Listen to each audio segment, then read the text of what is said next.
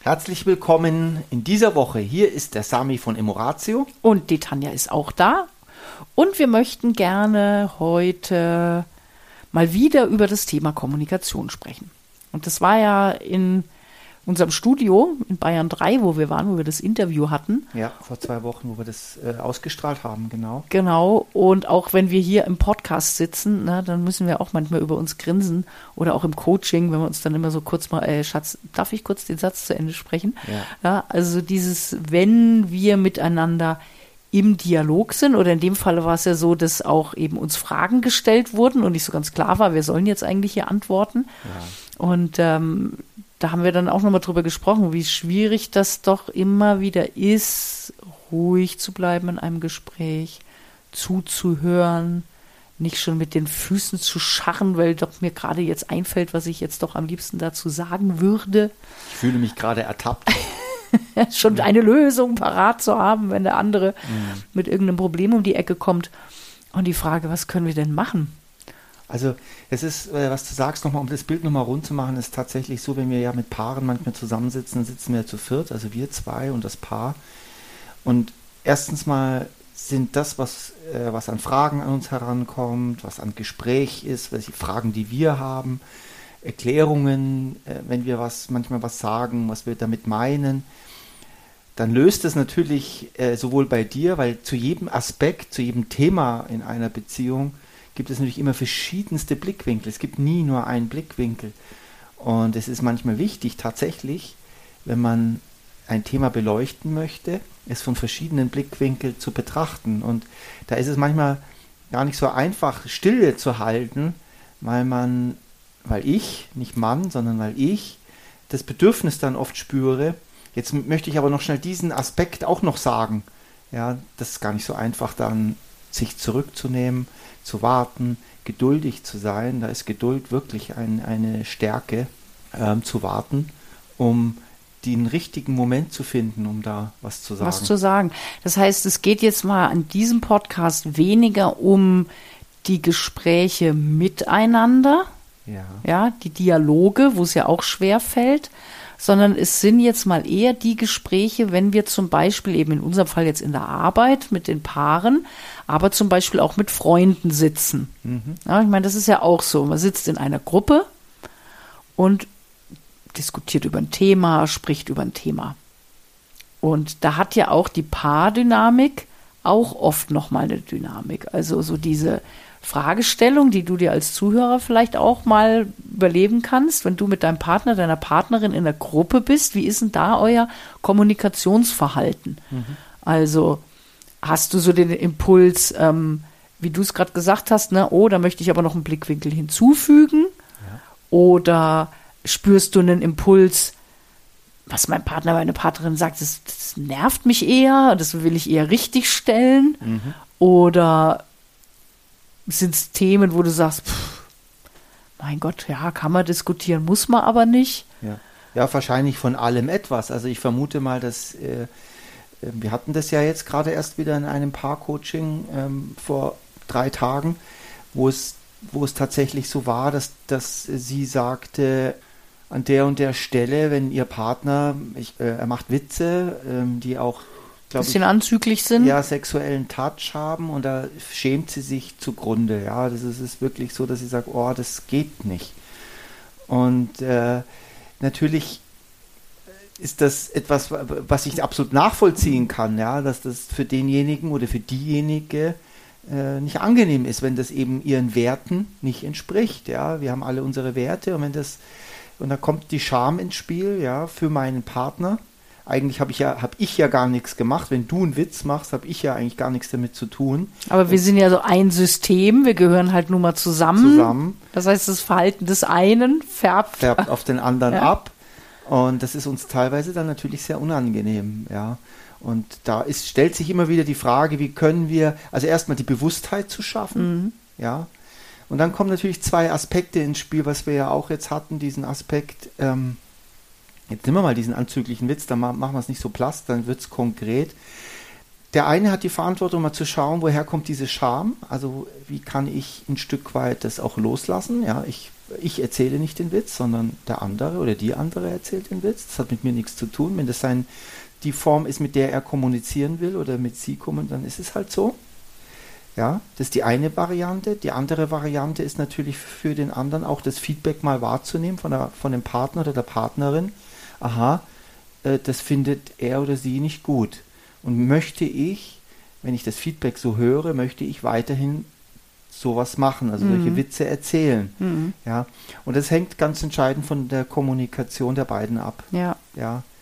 ja, und das ist eben, wie du sagst, so ein Fall. Mhm. Dann haben wir ja letztens auch noch ein anderen, anderes Beispiel gehabt, wo es jetzt endlich auch ein Stück um Scham geht. Da war es eher so, dass ähm, er in der Beziehung halt eher so der überlegtere, langsamere, also der immer ziemlich lange brauchte, um, um was zu beschreiben. Ja.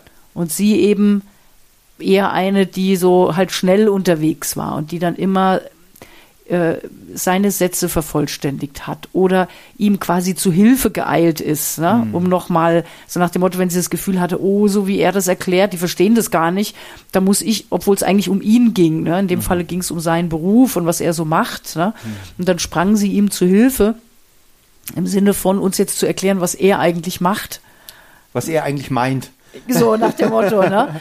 Und, äh, und da kam ja auch im Laufe des Gesprächs raus, dass, dass ihn das natürlich äh, extrem stört. Ne? Es ja. war aber nie, es wurde nie zur Sprache gebracht. Er hat es mehr oder weniger also ja. resigniert akzeptiert, ja. aber es hat natürlich was gemacht. Und, Solche ähm, Verhaltensmuster übrigens äh, auch nochmal für den Zuhörer nochmal ganz interessant. Du beschreibst gerade ein Zeitfenster jetzt in dem Coaching. Das kann durchaus sein, dass das vor zehn Jahren mal total toll war. Mhm. Also äh, so ein Zeichen von Liebe, von wir verstehen uns blind und der Partner weiß. Also ich sage etwas ne, und überlege und du sagst eigentlich das, was ich eigentlich sagen wollte, zu Ende. Mhm. Das kann vor zehn Jahren sich wirklich toll angefühlt haben, weil es ist so eine Symbiose, es mhm. ist so mhm. schön, dass du auch weißt, was ich meine, was ich da in mir vorgeht. Ja, wir verstehen uns blind, das setze ich jetzt mal so in Gänsefüßchen. Mhm. Ja, also, es kann sein, dass es ein schönes Gefühl gibt. Wenn man das aber jetzt hoch äh, denkt, auch über Monate und Jahre, kann etwas, was mal wirklich schön war, weil es zu einem Verhalten, zu einem ähm, automatisierten Verhaltensmuster geworden ist, richtig nerven. Mhm. Obwohl es eigentlich mal schön war. Mhm. Und so hat man vieles. Ich könnte jetzt Sexualität sagen, ich könnte viele Dinge sagen, die mal schön waren. Aber im Laufe der Zeit durch diese Automatisierung, durch dieses Unbewusste, ähm, ja auch Unachtsame, zu einem, ja, zu einer Gewohnheit, zu einer Routine wird, wo es dann nervt. Mhm. Wo man vielleicht dann der eine sagt, ja, warum? Weil es war doch, das haben wir doch schon immer so gemacht mhm. und es war doch eigentlich nett. Ja. Ja, und der andere sagt, es ist irgendwie nicht mehr nett, weil ich fühle mich bevormundet. Ja. Ich kann doch selber erzählen, was mein Job ist. Ne? Und, äh, aber früher hast du dich doch nicht bevormundet gefühlt. Ja. Ja, und ja. das stimmt. Früher habe ich das vielleicht mhm. nicht, aber es, die Zeit spielt eben eine Rolle in einer ja. Beziehung und wie so etwas sich von alleine verselbstständigt. Ja, ja. Und deswegen gerade in der Kommunikation ist es eben eine gute Idee, immer mal wieder so mit, mit wachem Auge sich selbst zu beobachten, also gerade auch in Gruppen. Hm. Wie kommunizieren wir als Paar miteinander und auch mit den anderen, die da dabei sind?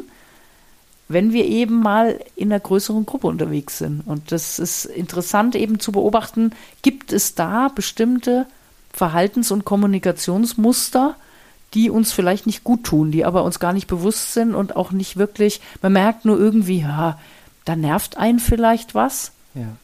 Aber was es jetzt ist, ja. ist gar nicht so greifbar. Ja, also es ist schon äh, zu beobachten, ob ein Paar in der Kommunikation zueinander hält, Vertrauen da ist, Wohlwollen da ist, das Gefühl zu haben, der Partner und die Partner unterstützt mich oder ist vielleicht sogar ein Stück weit stolz auf mich oder mit mir und ich kann frei reden. Und das ist, wenn man in Konflikt ist, ganz schwer. Mhm. Also das darf, da darf man immer wieder gut miteinander, da dürfen die Konflikte aus dem Weg geräumt sein, mhm. weil sonst torpedieren die das. Es ist so immer so, man muss auch, also ich erlebe manchmal Paare auf halb acht. Mhm. So nach dem Motto, ne, ich, ich überlege mir vorher, was ich sage, weil das sowieso wieder meinen Partner, meine Partnerin nervt, also sage ich es lieber gar nicht. Und dann wird es ja verkrampft, ja. Also ja. es soll ja nicht so sein, dass man, dass man sozusagen mit Freunden vielleicht sitzt und, und, und schon angespannt ist, wenn man sagt, oh, wenn mir jetzt irgendwie wieder ein falsches Wort rausrutscht, dann ja, hängt wieder ein Tag der Haussegen schief oder ich muss mir morgen irgendwelche Vorhaltungen anhören oder oh Gott, nee, bloß nicht noch ein Gläschen Wein, weil dann werde ich vielleicht ein bisschen zu lustig oder mm, mm, ja? ja. Und letztendlich darf jeder erwachsene Mensch für sich und sein Verhalten die Verantwortung übernehmen. Und da sind wir wieder bei dem Thema, was du angesprochen hast, wenn ich mich dafür schäme. Ja wie mein Partner sich ausdrückt oder, oder was der von sich gibt oder whatever, mhm. was immer es ist, was mich da vielleicht stört, dann darf ich erstmal bei mir wirklich gucken, warum stört mich das denn? Was ist denn das wirklich für, was ist meine Bewertung da drauf? Was für eine Überzeugung habe ich da? Und dann darf ich da auch eben ansetzen, mal für mich zu überprüfen, warum ärgert mich, nervt mich, stört mich das? Ja. Und dann darfst du natürlich in einer guten Weise zu mir kommen und mir das so sagen, dass ich mich nicht angegriffen fühle. Jein, ich will ja. da wirklich nochmal mit dem Jein. Es kann nämlich auch durchaus sein, dass es da gar nichts ja zu korrigieren gibt mhm. bei meinem Gegenüber. Mhm. Es ja, weil, weil, nicht, weil es, es geht mir gar nicht um die Korrektur, sondern eher um das, dass du dich mir zeigst, dass dich das stört, dass dich das vielleicht, äh, dass du da Schamgefühle hast, ja, dass ich das weiß. Äh, denn ich, ich finde natürlich schon, wenn wir in einer Beziehung sind, dass ich dich nicht bloß, also wenn ich weiß, dass ich, wenn ich sex, nehmen wir mal das mhm. sexistische Witze, nehme ich mal an, ich würde sexistische Witze in einer Gruppe erzählen, ich weiß, du schämst dich mhm. dafür. Dann finde ich es schon fragwürdig, wenn ich das kultiviere. Mm. Nee, nee, das, also da bin ich völlig bei dir. Ja. Also das war jetzt auch bei dem Thema, also wenn es wirklich was ist, wie du vorhin sagtest, wenn es so mit dem Wertesystem kollidiert, also dann klar, ja, ja dann geht es nicht darum, jetzt mein Wertesystem komplett umzubauen. Ja. Na, nur dann haben wir ja vielleicht in einer Beziehung auch ein größeres Problem. Ja, ja? also wenn da wirklich dann auch solche Wert Wertekonflikte da sind, können wir vielleicht im nächsten äh, Podcast nochmal so das Thema Wertekonflikt nochmal mal ein bisschen beleuchten. Na, äh, sondern wirklich nochmal so in der Kommunikation, wenn ich merke, da stört mich was, für mich nochmal zu überprüfen, was ist da mein Thema? Und mhm. ist es, wie du sagst, etwas, was ich gerne ansprechen möchte, mhm. weil es mir einfach wichtig ist, das transparent zu machen? Oder kann ich selber über mich auch was lernen, weil ich sage, okay, interessant, was mich da stört? Mhm. Und vielleicht ist es sogar ein Thema, das ich bei mir bearbeiten kann, auflösen kann. Ja. Ja, weil es eigentlich völlig in Ordnung ist. Ja. Weißt du? Ja, absolut. Gut, mein Schatz. in, diesem Sinne in diesem Sinne werden wir uns ein paar schöne Dinge zu den Werten überlegen. Dann machen wir in 14 Tagen die Werte. Genau. Bis dahin. Bis dahin. Ciao. Tschüss.